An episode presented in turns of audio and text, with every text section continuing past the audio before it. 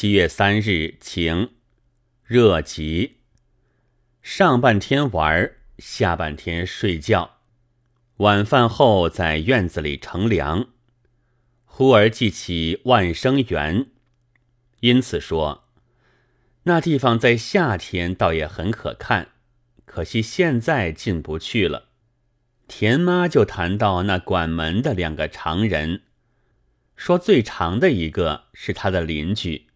现在已经被美国人雇去，往美国去了，薪水每月有一千元。这话给了我一个很大的启示。我先前看见《现代评论》上保举十一种好著作，杨振声先生的小说《玉君》即是其中的一种。理由之一是因为做得长。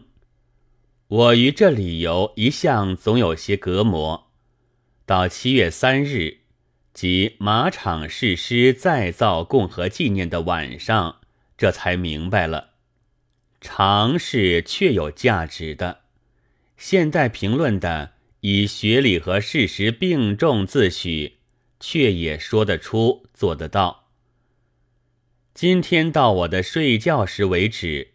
似乎并没有挂国旗，后半夜卜卦与否，我不知道。